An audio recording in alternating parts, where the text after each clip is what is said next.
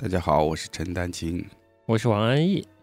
嗯，今天是二零零二年六月十七日，大家杂志邀请我和陈丹青做一个对谈，下面是我们的对谈录音。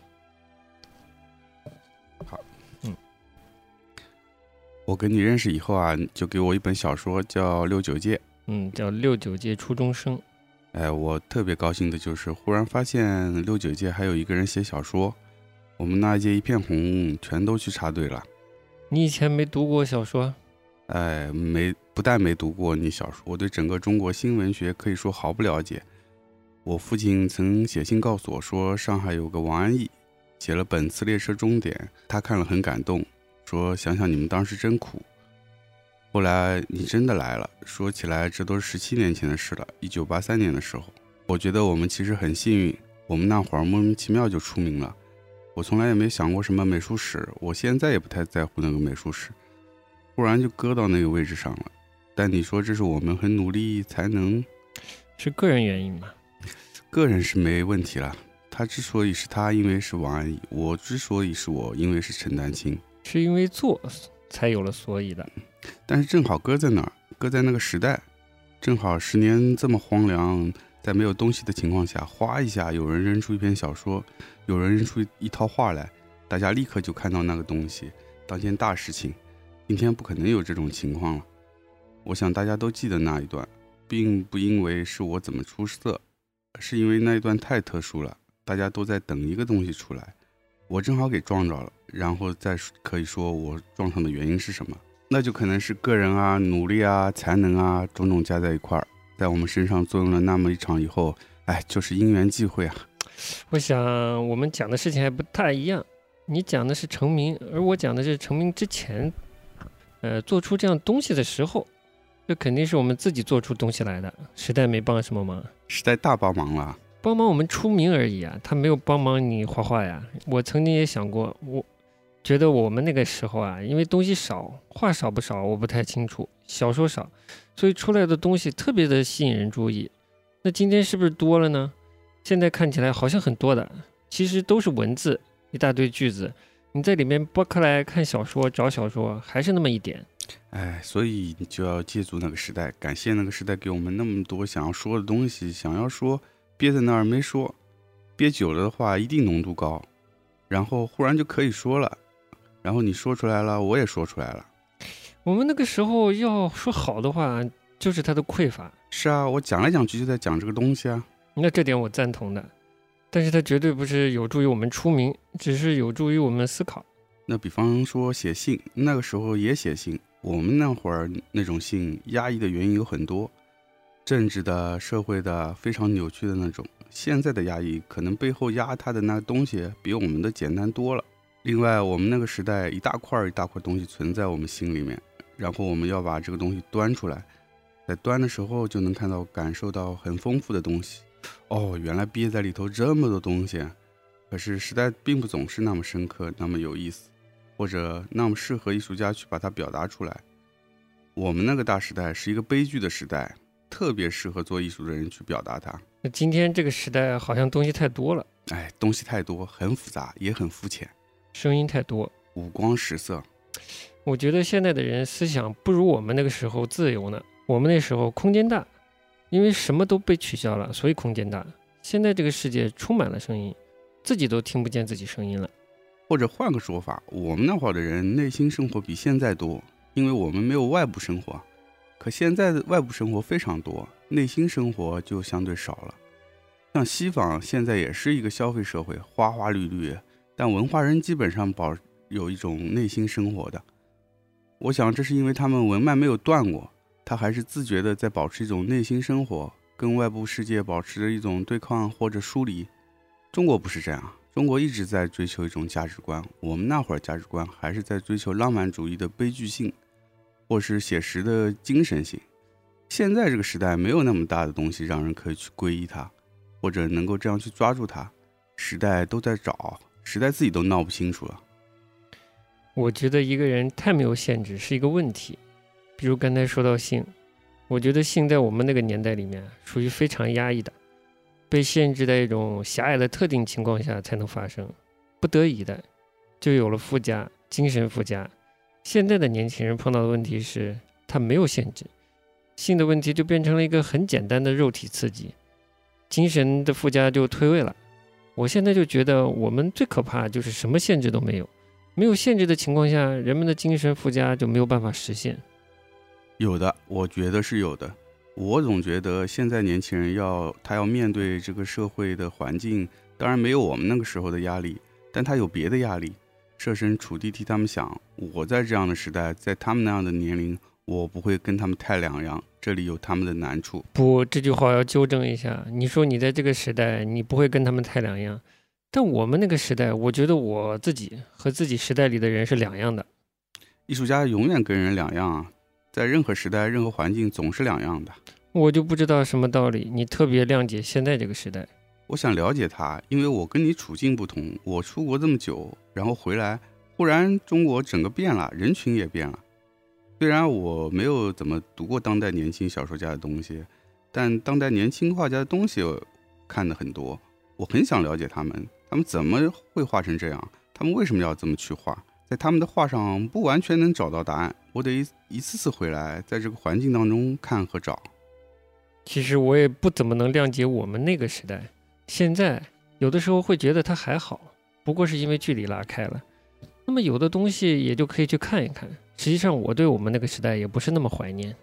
你要知道，我们已经不太可能那么客观的去讲我们那个时代了，因为我们已经被作品垫在一个位置上，而且已经被谈论的很多了。大家在谈那个时代的时候，实际上是在谈论我们的作品，谈我们已经有的那个地位，然后跟着这个来的是很多很好的说法，但是并不是实实在在生活在那个时代里那种现场的感觉。我们已经把它转化为作品，而且这个作品已经被承认了，所以在谈的时候有一种好谈的东西，而且谈出来也很好听。现在的青年在这个时代里面很难有几个作家获得我们这种优越性。被大家这么尊重的谈论，而且不断的在那儿谈，老能谈出一些蛮牛逼的东西。他们没有这样，那不是因为时代，个人才能是真正的原因。你看，就像二十世纪三十年代的作家，到今天大家还在谈论他们，什么萧红啊、徐志摩啊，那是一个幸运的很好的时代，就是能够这么被谈论，老是会有吸引力。可是四十年代二战以后到一九四九年解放这么一小段时间。文学青年也很多，也很有才华，也在一个乱乱世。哎呀，可是大家说来说去就会说到二三十年代。反过来，我们也是，文革和文革后的那几年总是被谈论的一个时代。一个艺术家正好背着那个时代一路背下来，其实很幸运的，多是被人谈论。我就很同情现在的作家，他们好像在这个上头没有我们那么幸运。不会啊，相当幸运。那他们是吵啊，能吵多久？我们那时候吵都没吵就火起来了。那个时代不需要吵，因为那个时代没有什么声音。我们这个时代需要吵。是，这就是我觉得我们比他们幸运。那时忽然这一代人开始来讲他们自己的感觉了。我的信条不过就是库尔贝那个信条，画你眼睛看见的东西。我提神的其实不是西藏，而是一个观看方式。你呢？你提升的是，譬如六九剑，一个女孩去乡下，她就直接讲这件事。可我还是拐了个弯，要靠画西藏来呈现这种观看。我没画过知青，也没画过插队地点的农民。西藏是有点异国情调的东西，可能这正是文学与绘画不太相同的地方。那是我老觉得人民装，还有南方农民的模样、农村的景观，都不太进入我向往的欧洲古典油画的画面。我在西藏好像看见了那么一点我假想的欧洲油画的画面，宽袍大袖、粗犷的模样。我自以为找到一个理由画出像法国乡村绘画那样的画面，那种画面已经提供我非常典范的仪式性，我可以用来做做文章。你现在说的这点很好，这也有点像我现在考虑的考虑问题的方式，就是写什么，你的考虑是从形式上看。好比我写什么，必须合乎小说的叙述特征。画呢比较隐蔽，不可能把叙述者都放进去，但是小说可以的。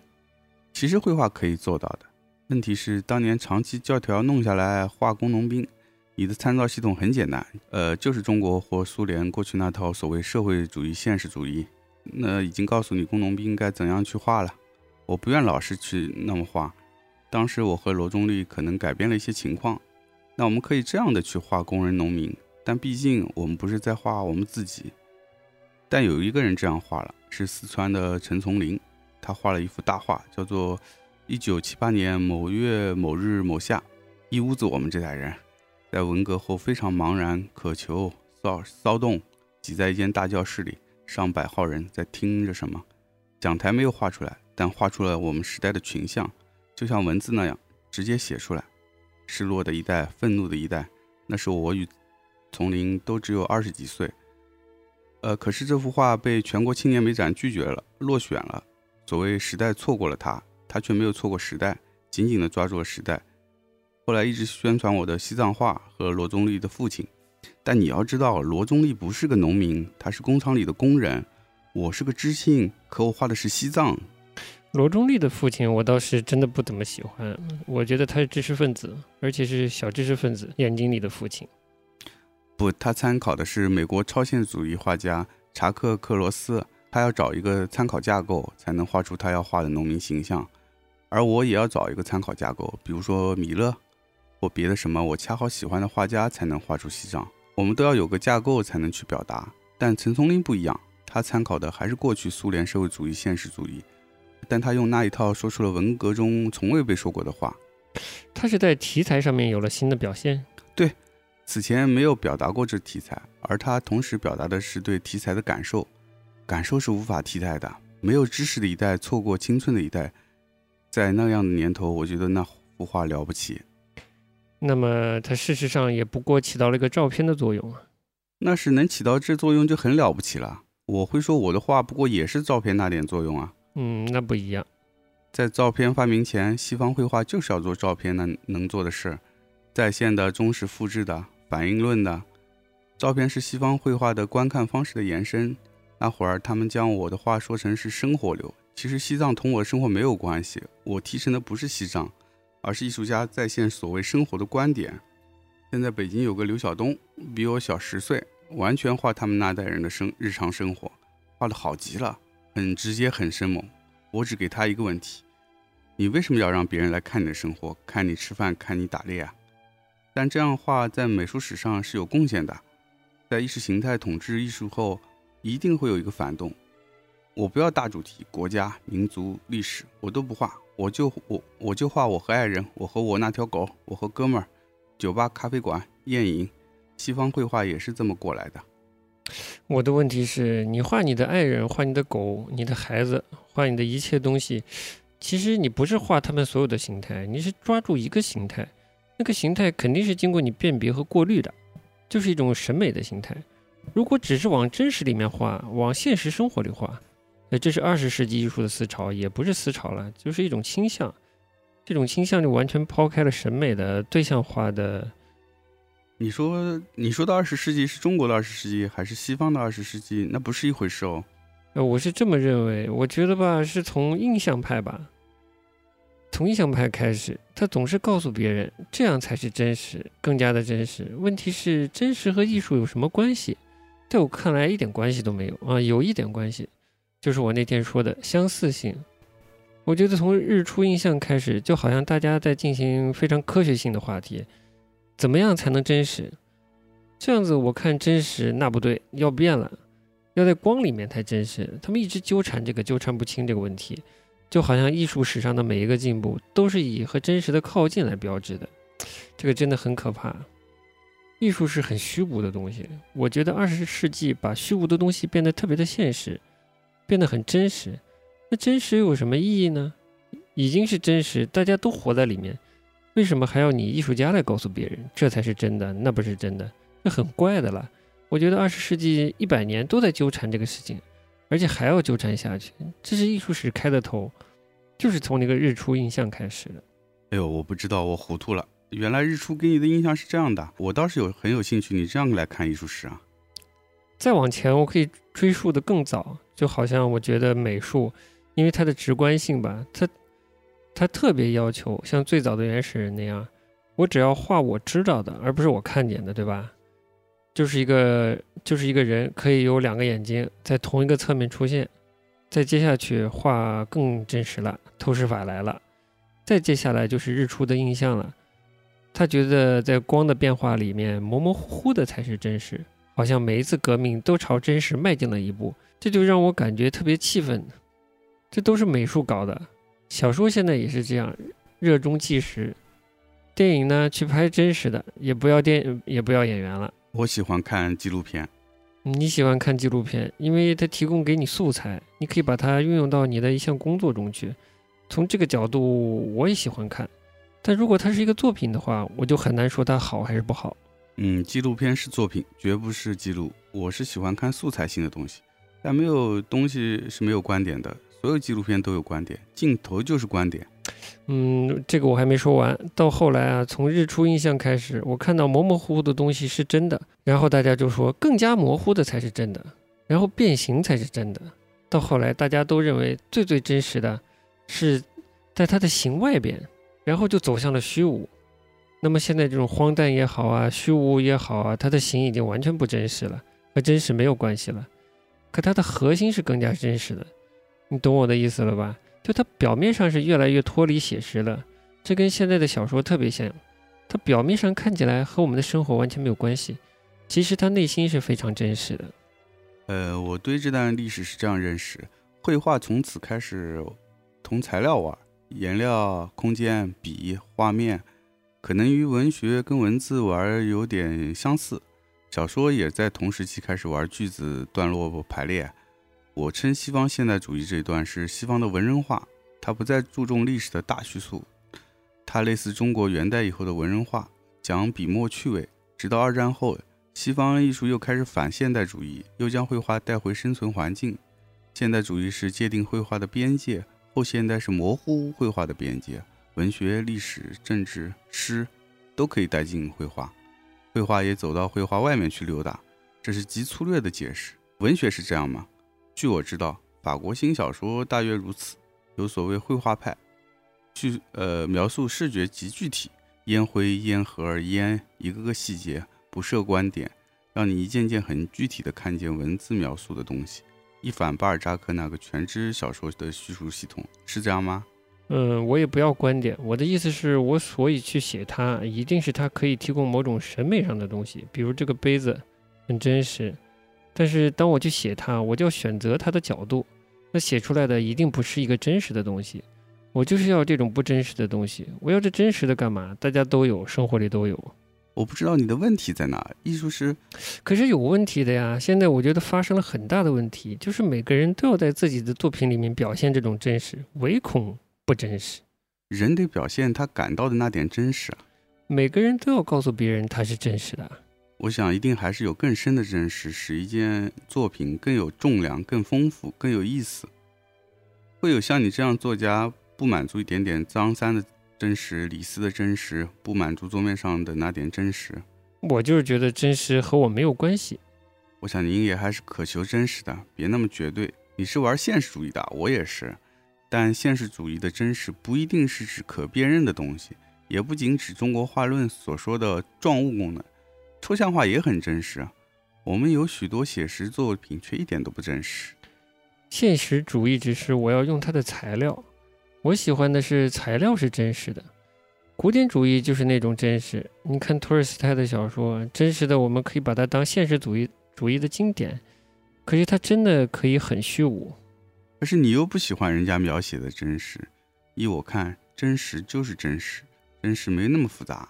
你看，现在太阳照进来，照在这杯子上，你坐在杯子旁边，我看见这真实。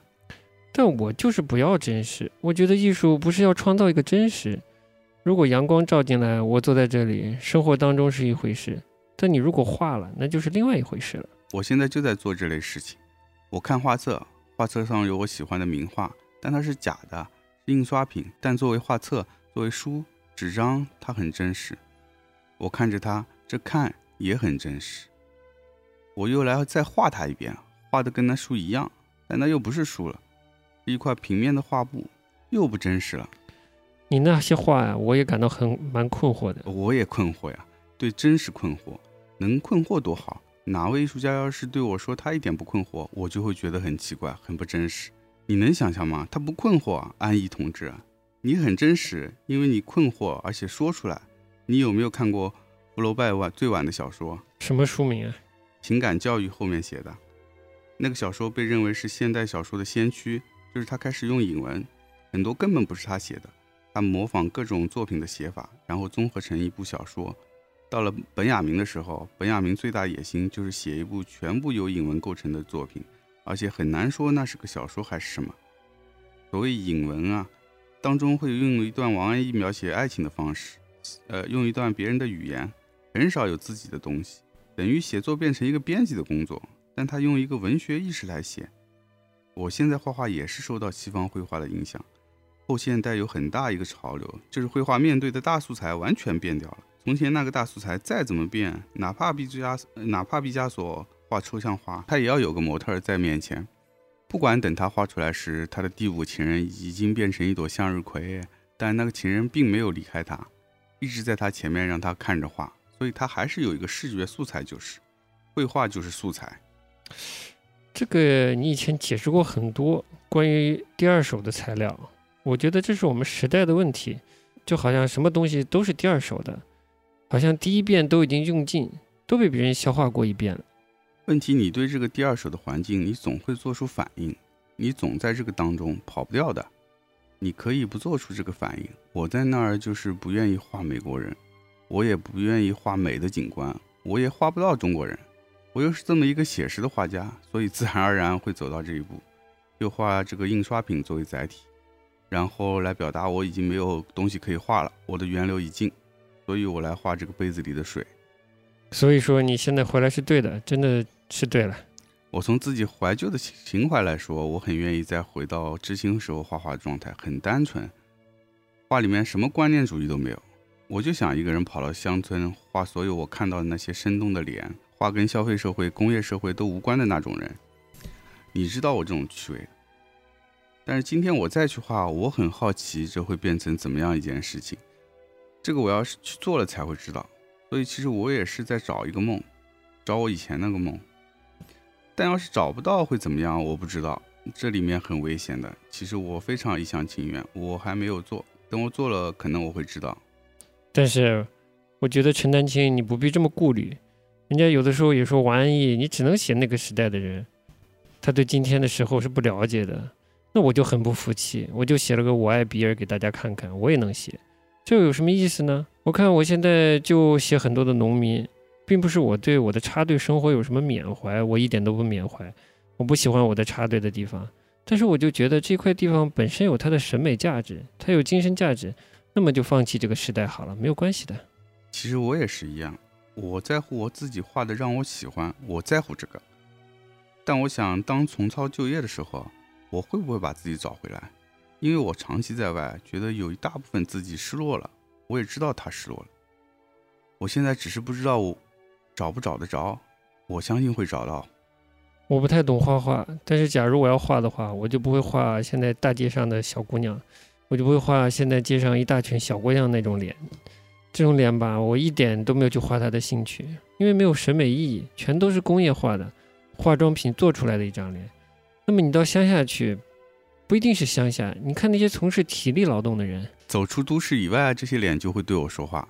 上次虹桥那边，我看到几个女孩子，我觉得她们一定是从乡下来的，她也化妆了，也穿上了上海很时兴的这个吊带裙，但她背上的肌肉说明她是从事过体力劳动的。这块肌肉不是很快消得下去的。上海小姑娘很纤细的，但她们就很粗壮，我觉得非常有戏剧性。这种人啊，慢慢在消失，越来越少了。现在的艺术开始进入了一个化妆时代，艺术也都要化过妆、整过容才能拿得出来。那会儿的艺术不画眉毛、不涂口红，本色见人。大家在看那个时候的艺术，觉得很好看，可能就是这个原因。我写那篇闲散美人。想到这个事情，我小时候见到的人，我不太清楚她是否真的美，但那会儿我觉得好看，一定是跟现在不一样的。她一定是不化妆的，一定眼睛好，眉毛好，眉毛没拔过，全靠实力。所以以前的那种艺术性都是非常日常化的。你先要有一种细节，这种细节吧，使你感到一种熟悉的东西。我在小说里看不到表面真实的，小说里面有，只要你大量的去阅读话就有。但是我现在发现，那些不知名的作者倒是写的蛮好的，那些有名的人吧，写的都有些水了。话也是这样。我前不久看了一篇小说，看了真的是很感动。这人完全无名，他就写文革当中，他是个团支书，心很高，他一定要找一个有文化、很高雅的女孩子，因为他是一个有文化的人，受过教育，出身也比较好。但是他和他们厂里的女电工搅在一起了，大家都很年轻，在一起非常有吸引的吸引力。但是他却知道他们不会结婚的，男的知道还是女的知道？男女都知道。其实他们不是同等的人，不会结婚的。这个女孩子非常一般。等到事情过去以后，他经历了很多，他也找到了他理想中的老婆，然后再碰到这个女的，女的已经苍老，他也老了，两个人都，两个都给生活磨得没什么感觉了。故事很简单，听起来很一般，但他写的很好，让你觉得他在这个时代里面，你可以说是没有人性，没有正常的感情。这个就是人性啊！他们这种情谊都很纯洁，很感动的。后来遇到了怎么样？非常扫兴的，我是觉得在那种好像没什么名气的人当中会看到很好的小说。最近看到蒋韵的作品，他是和我同道出来的，可以说比我出来的更早。那时他有篇小说叫做《找事儿》，写的好的不得了，可是当时没有发现，因为当时的观念根本不足以发现它。而现在看觉得很好，所以你要是觉得时代作用的话，恰巧的这里就不能这么讲了。这篇小说我今天读来还是一篇很好的小说，当时居然就没人注意，而且当时我肯定也看到过，我也没注意。可今天看非常的感动，我是觉得一群人出来还是需要时代的，但你要是讲个别人的话，我当然不同意。那你说余华怎么样？余华很特别，《许三观卖血记》，可能我太冷静的看这个小说，它里面有个特别的情节，许三观痛苦的养这么多孩子。其中有一个是私生子，他对他来说始终是碰着的一个痛。我要把他当自己的孩子呢，还是不当自己的孩子呢？这个问题始终伴随着他。他不是自然的吃苦，他是不断的碰到一个文明的问题折磨着他。他的主要问题是：这饭烧了，要不要喂那个私生子？嗯，这个点蛮好，这个点真的很好，就是这一点使他和别人不一样。很多故事就是你说给我听的这些小说，我在听。我在听你讲的时候觉得非常好，可等一看文字我就不要看了。这可能是文字的问题，是写坏了。哎，写坏了。但是我非常注意，一定要写好。不写好，什么故事对我都不发生作用。嗯，没有意义。就像你讲的，真实对我不发生作用。我管你写什么，你要写得好。因为我是画画的，我一定要你一笔一笔都好，构成这幅画。一看你用笔，我就知道你是会画画的，这幅画就好。当然，构成一幅画还有很多东西。看文学也像看画，看第一句开始，一句一句都好，这马上就吸引我了。我不是很在乎这故事人物有多深刻，但我想他每一笔都好，这个东西就会出来。这个作者本身的涵养和精神性，全都在这一笔一笔里面。你说的也对，但是我觉得你对余华还不够客观。仔细看他的东西真是蛮好，我不是随便说他好的。还有他的《活着》真的很好。一个老头子一开始是个什么都有的人，又有钱又有势，什么都有。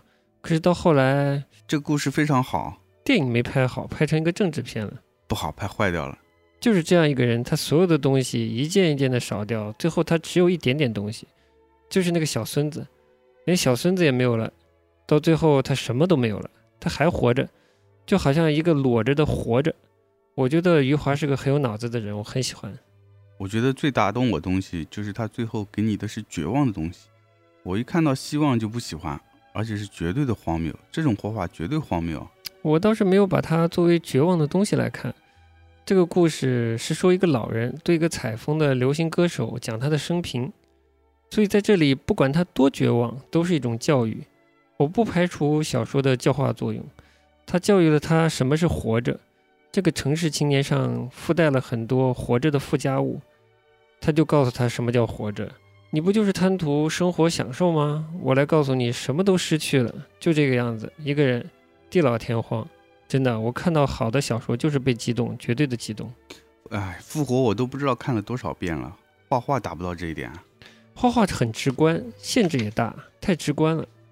绘画要怎么样才是好，让你目瞪口呆，一直想要看它，就是好。看画是件很直接又很神秘的事情，后现代有位很重要的画家叫克莱曼蒂，他说一幅好画有两个标准，一是看了之后很难忘，一是你在任何情况下看它，过了很久去看它，都会发现新的感觉，还是想看它，那就一定是好画。我们有时候特别羡慕你们画家，看到生活中特别有戏剧性的画面，可惜我画不出来。我以后还想试试所谓社会主义现实主义的绘画，非常舞台性，有群像，群像中有主角，主角在引导整个场面，达到一种戏剧性效果，而这种效果其实是假的，这假东西指向一个意识形态。比方说，毛主席视察抚顺煤矿，一群人兴奋地围着，这种创作方式，文革后一直在批判。但这类画很有意思，不是因为它假，不是意识形态，而是作者在营造这假东西时那种近乎迷狂、荒谬的，但其实非常当真的那么一种状态。我们现在看文艺复兴的画，谁还注意耶稣受难或复活？我们是在看艺术家怎样整个掉在里面，怎样一五一十的弄得他煞有介事的，看那种热情。我看古典绘画是，思想是很单纯的，就是觉得它好看。看现代的画吧，你就得去想他到底想干什么，他是什么意思？我觉得很辛苦的事情。画就是要直观上很好看就行了呀。现代主义的画是画给画画的人看的。中国绝大部分不画画的人不喜欢现代艺术，虽然他不太敢说不喜欢。我们所说的现代艺术，当然指那些典范，毕加索、马蒂斯、达利、玛格丽特等等，那绝对是好东西啊。毕加索的东西，我现在好像特别反感，它需要解释。你没有理论的话，那个东西就不好看。因为你看惯了自己能够解释的东西，一旦看到你的解释系统难以应付的作品，你就觉得自己变愚蠢了，你会起抗拒感。每个人在那种自己现有的知识忽然用不上的画面前都会懊恼。所以重要的不是毕加索怎样，而是你在看到他画之前，你是被教导怎样看画的，是这个东西在起障碍。没有，其实教导我们的只是生活中的场景，这是一个很自然的东西。你说的自然，是文艺复兴到印象派绘画所告诉我们的那个自然观。印象派以后的话，使你所有过去的知识和解释系统不奏效了，你认同的习惯的那套沟通方式不起作用了，所以你烦他。那他的那套认同方法是根据什么来形成的呢？你看毕加索，就得学会看塞尚，看塞尚前要学会看印象派。他们是个连续的一脉相承的关系，是父生子，子生孙的关系啊。走着走着，绘画自己会走到这一步。我不知道你是怎样看现代小说的呢？我不喜欢，所以你会停下来，在一个转折点那儿停下来，回头去看你的解释系统非常顺畅的那部分作品。我想你如果喜欢现代小说，比方卡夫卡存在主义、法国新小说之类，你可能会对现代绘画有另一个立场。我现在特别反现代，在艺术方面。你的意思跟托尔斯泰很接近，他写一篇论艺术，大骂当时的新艺术，还骂莎士比亚和尼采，骂得非常诚恳。在中国，大部分知识分子都不明白，也不喜欢西方现代绘画。喜欢不喜欢都是人权，你有理由坚持自己的天赋人权。其实现在的东西特别简单，你一解释就会发现它简单的要命。我实在搞不懂为什么把简单的东西复杂化。我觉得古典艺术好就好在它把复杂的东西变得那么简单。现在我们看一幅毕加索的作品，我就在那儿想啊想，好像不用眼睛，在用脑子。毕加索的东西一点都不要你去想，他就是叫你别去想。那你叫我去看他什么呢？是看线条、颜色，还是看什么？看笔墨，看他怎么样玩局面、玩色彩、玩节奏、玩律动。就像现代音乐让你听和声、听无调性。自从有了无调性以后，我觉得音乐都彼此相似了。是，你可以这样说。我只能告诉你，弄现代音乐的人会喜欢听。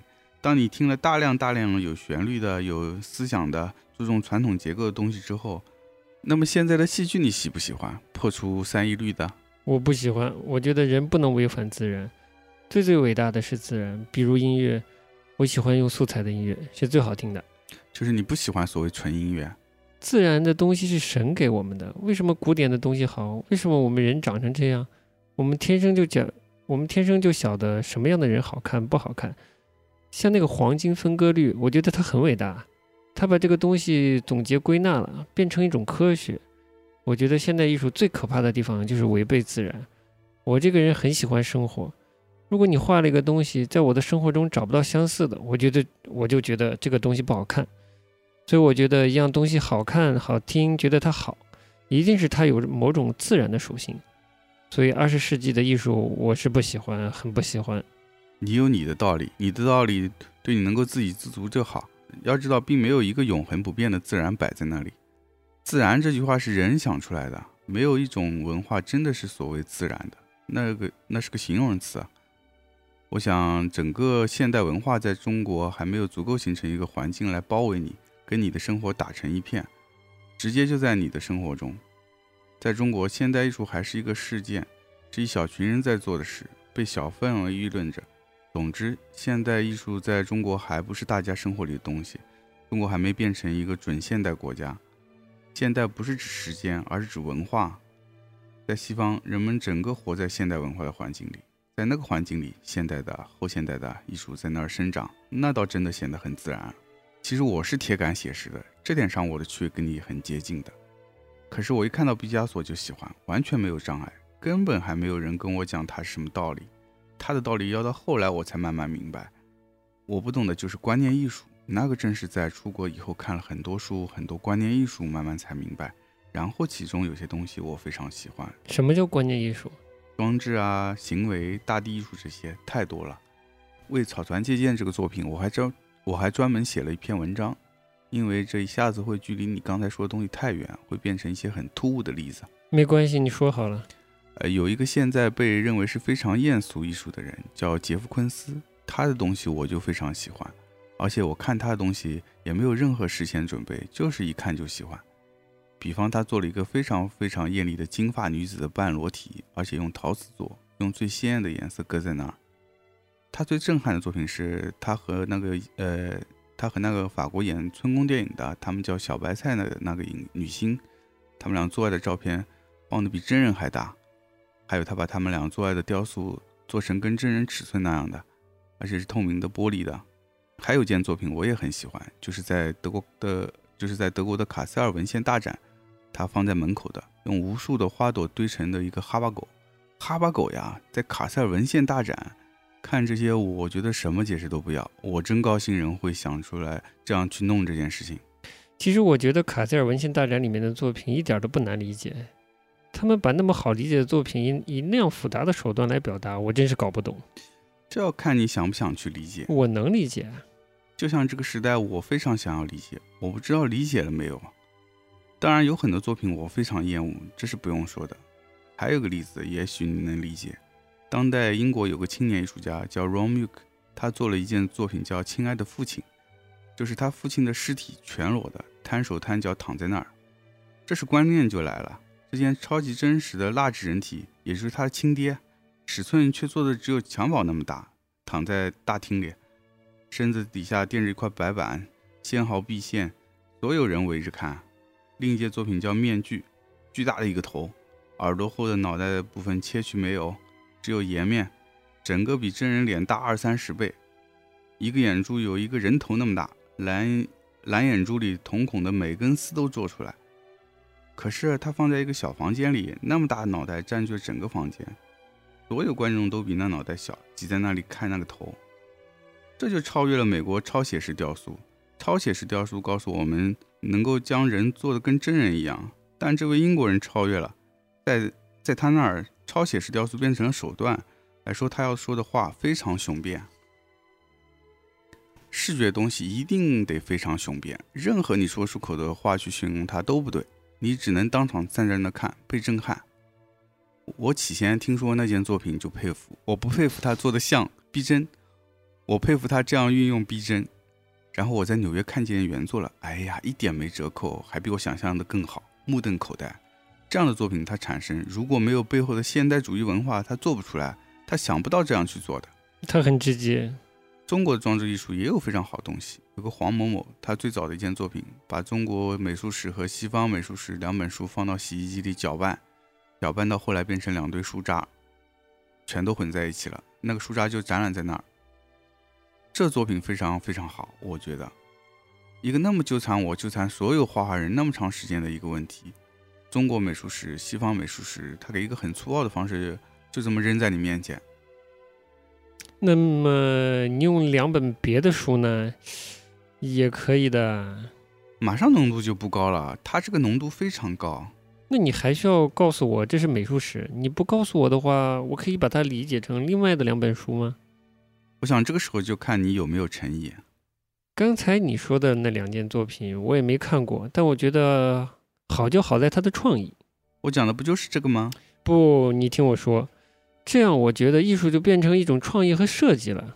是啊，没错啊。为什么艺术不应该是创意和设计呢？那如果是这样的话，那艺术就很容易被复制，别人要学过来也可以。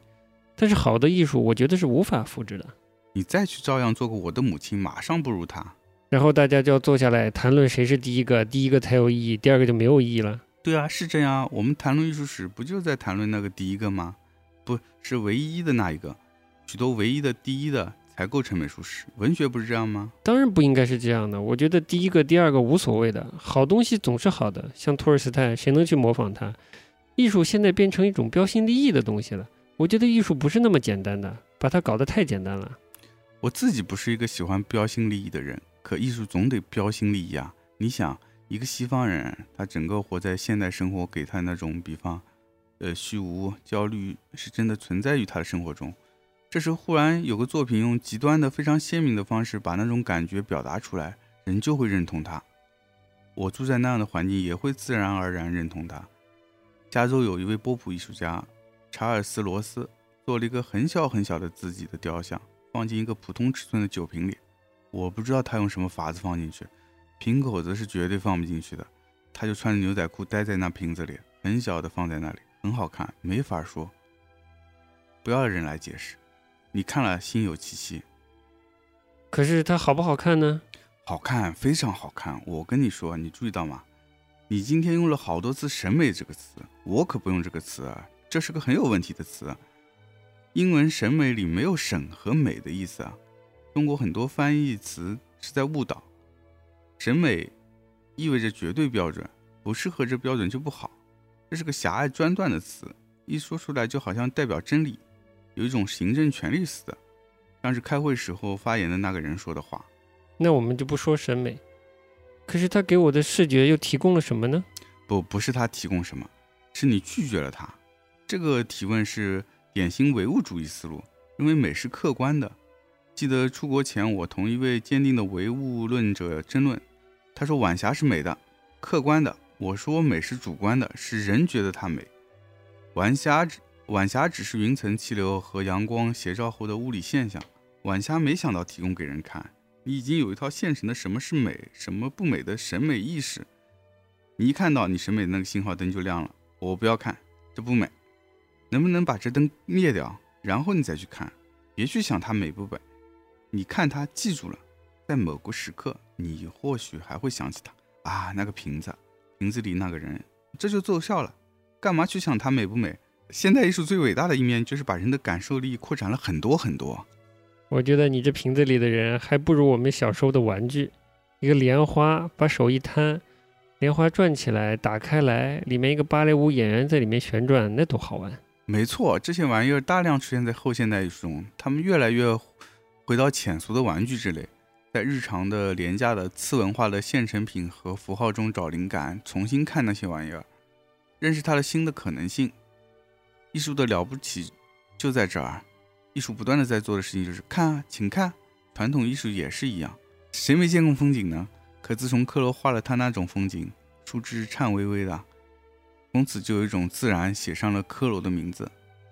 你一看树枝，就看到了科罗式的春天。或者莫奈式的日出，从此你对春天或太阳的感受，同时，呃，从此你对春天或太阳的感受同以前再也不一样了，因为它已被指出。这就是艺术的伟大。再比如你，王安忆，你也指出了你的东西。过去，呃，过去男女关系中的有，呃，过去男女关系中有种东西没有被描写过，你写了。从此，类似的情爱发生，读者会想起你。我看见流落的女孩，会想起你写的那个米妮或阿三。王尔王尔德说的真对，人生模仿艺术，有了艺术，人才会注意人生。这样看那样看，中国老百姓的人生观是世世代代许许多多传说故事累积起来，弄出中国式的种种伦理观、爱情观、悲剧观，眼泪才会流下来。艺术家独具慧眼，他看出来，从此所有人才看出来。有句话叫“拿起镰刀看见麦田”，我起先不懂，后来想起插队是砍柴，每人发一把镰刀，等我拿在手里，看见什么都想砍，真的。呃，可在这之前，我不会想到要去砍。好的艺术就像一把镰刀，你忽然发现这东西可以砍，一路砍砍砍。说的很好，但是我还是更加适应古典艺术，不适应现代的艺术。那我再问你一个问题，我还是在想毕加索，我太企图在它里面找到一个有形的、我熟悉的东西。假如我不把它当画看，把它当一块花布看，行不行？我给你讲个真事儿，毕加索晚年名气不得了，有人叫他做件事，把他的画扛到卢浮宫去，同古典大师的画搁在一块儿看看怎么样。他很当一回事，平时老要睡懒觉。那天一大早起身了，他先让人把画抬到他西班牙老祖宗苏巴朗的画旁边，那是西班牙第一个重要的画家。然后又跟德拉克罗瓦、跟库尔贝的画挂在一起，在卢浮宫深色的墙上挂在一起。他很满意，很放心，说我的画可以同他们搁在一起看，那是完全不同的画呀。可是在一起有内在的和谐。老毕其实是很传统的，他一辈子画惊世骇俗东西，心里却一直惦记着那传统。他的画里是儿童般的，像原始人画画那样的质朴、活力充沛，他很迷人的。那么你是在教我一个方法，这样去看毕加索？不是教，等我教会你去看毕加索，你还是没有看到毕加索，你得忘记他。你既然不喜欢，就别去看他。不过你要大家了解的全面以后才好发言的。这话是不应该的，了解一点也好发言的，哪怕只是看了一件作品。你今天对文学发言，就因为你对文学了解很多很多，大家才来听你的发言啊。你可以不听的，你愿意听在马路上看了几本书的人就来对文学发言？说的好的话，我当然听。说的好嘛，因为你写了那这么多，了解的这么多，你这么认真的去看别人的东西，钻到人家心里面去看，而且不是一件两件。这十件百件，这样看下来讲下来，讲了二十年，所以今天你讲的才有意思呀。我们现在在谈直观的印象呀，直观的印象是有品质的。一个刚刚开始写了两年作品的人的直观印象，和你今天直观印象肯定不一样。我这个人大概是比较传统，上海满街的建设，好像就我就喜欢一个，就是国泰电影院门口打电话的少女，我就喜欢那个雕塑。我觉得直观的东西还是质朴点去对待。其实我们现在都不自然了。我觉得我们这些人已经被搞坏掉了。去看一件作品，我们的观念首先出来说话。他是画什么，他表现什么。以前我们家的一个邻居，那女孩有一次到我家来看我的邮票，她一定要送我两枚。我说这种邮票的发行量太大，我是不要的。结果她说为什么不要呢？好看，老好看的。后来我就要了他两枚邮票，我觉得他们很朴素的，好看，老好看的，为啥不要了？毕加索也老好看的呀！你不要以为我是画画的就有了许多理论，然后才去看艺术，很直觉的，就是瞪着眼睛看。我刚去美国时不太懂观念艺术，因为眼睛不管用了，看了许多书、许多展，呃，许多书、许多展览，慢慢明白了。尤其是在那里长期生活，你会逐渐明白那种生活和环境。然后再看就没有障碍了。可能我现在比较偏激，我现在对二十世纪的艺术非常偏激。我们都在情绪中，你很诚实。哪天请毕加索来同你做个访谈吗？嗯，我知道很多反对现代艺术的人，其实是被咱们中国弄现代艺术的人那些作品搅扰了，而那些弄现代艺术的人又讨厌传统的艺术，因为中国弄传统古典的人也没弄好，大家闹情绪啊。今天中国要是拿出非常像样传统古典艺术，又拿出非常像样现代艺术，情形不会这样的。西风东渐，刘海粟，徐徐悲鸿就一直吵，一个说为艺术而艺术，一个说为人生而艺术。南边一派，北边一派，杭州一砖，北平一砖，自有西化进来，一直吵，最后变成意识形态，变成一种行政力量。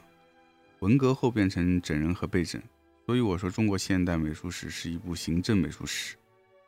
这种情形以别的方式一直牵延到我们这一代人，以致下一代人，一直在无谓的争论中、情绪中，它跟西方艺术一路吵下来的原因是不一样的。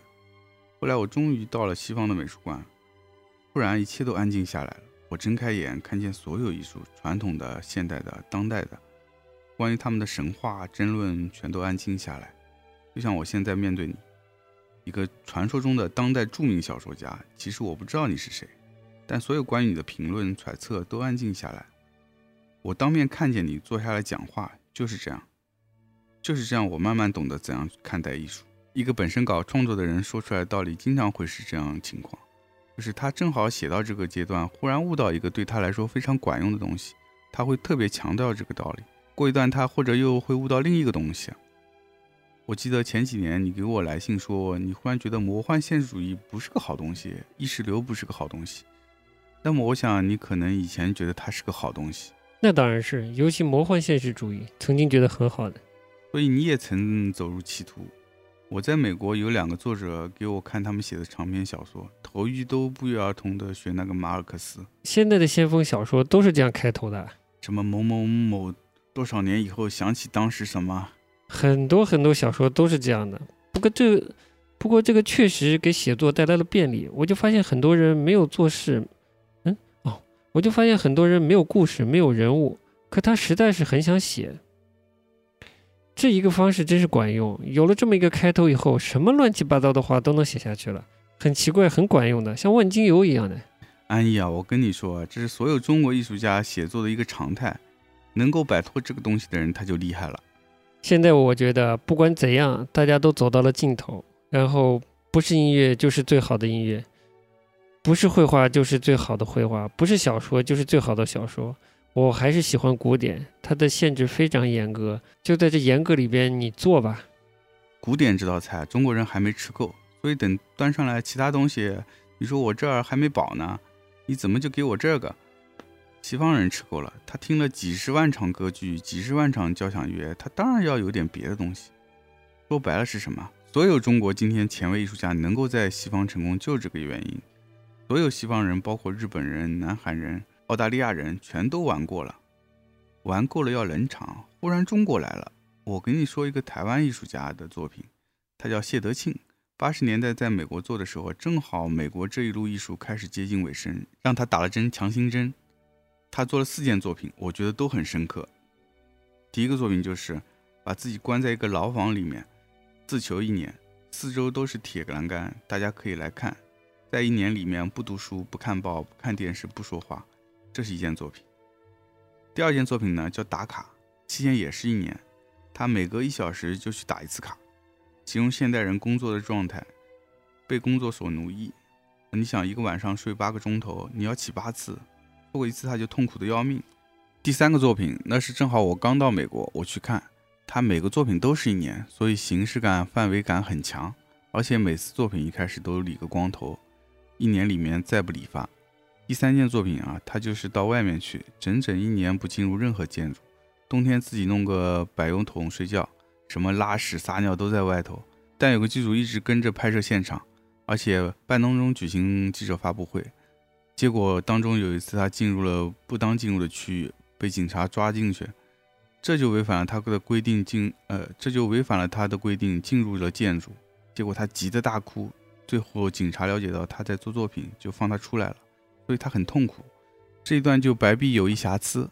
第四件作品，我是全程看了他做，他找他找了一个女的观念艺术家，是加州的一个美国人，两个人当中以一根绳子系着，在一年里面上街买，呃，在一年里面上街买包烟，或者睡觉，或者上厕所，都是两个人，但从来不碰一下，考验性之间能够拒绝到什么程度。其实他把人类。其他方面，居住、沟通、性很浓缩的表现，蛮有说服力的。当然，大家不会天天跟着他，只是过一段时间去看看他。我觉得，在所有这些我们看起来非常荒谬、无聊、可笑、可恨的东西后面，其实有很大的问题提出来。那个问题很严峻，那个问题很严峻的，就是为什么我们现在到了这个地步？反正现在都是资源枯竭，资源枯竭的时代。我说的是艺术的资源，想象力的资源。所以，我还是很看重现代。任何发生的事情，只要我能见到，我有兴趣。我有兴趣看，但看了以后的感觉，而且有这些东西在那儿，或许我们才能从更好的角度来看你所谓的古典的自然的东西。如果只是古典的在那儿，一天到晚古典，一天到晚自然，其实倒是个越来越窄的东西。它忽然打开另一个空间，给你看了好多角度，再回过头来看过去的艺术，看你自己的艺术。这和二次大战以后物质疯狂繁殖有关系。我觉得现在是物质繁殖。物质生活为什么会繁殖呢？它还是说明它和科学有关系，和工业科技和工业科学发展有关系。我觉得它是高科技发展，不是物质，也不是精神。我觉得是人类的智力，就是聪明反被聪明误。他们说这一百年最重要的事情，他们许多西方人都在千禧年时候做调查。我所记得的，认为最主要的是原子弹。人类终于找到一个最伟大的毁灭自己的方法。这个是智力造成的，玩火呀，一直玩下去，越玩越会玩。人类这，人人类这会儿面对自己智力的后果，还有我觉得传播的太迅速也有关系，把一个艺术的或者说是一个故事，一个作品，太快传播到全球去了，然后马上就把它消化掉了。紧接着大家都在呼吁第二个作品出来。其实你去回顾我们的艺术史，作品出来的很慢。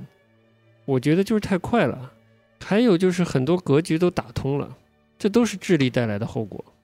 因为智力的旁边就是欲望，智力就是一种欲望啊，就是方便了还要再方便，快了还要再快。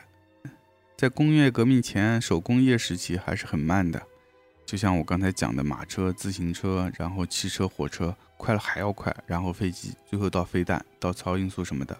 最后过程越来越快，那这个后果就是我们今天要面对的后果。来不及消化，整个人类消化的肠道发生问题了，不能消化就没有很好的食欲，那体力也下降了。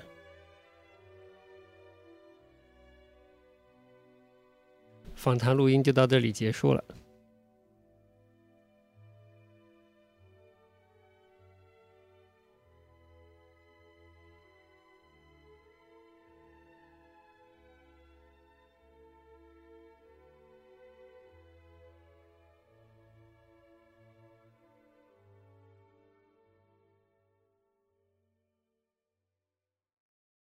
革命前，手工业时期还是很慢的，就像我刚才讲的马车、自行车，然后汽车、火车，快了还要快，然后飞机，最后到飞弹、到超音速什么的，最后过程越来越快，那这个后果就是我们今天要面对的后果。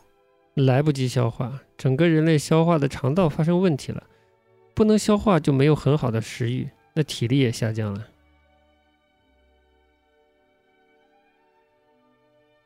访谈录音就到这里结束了。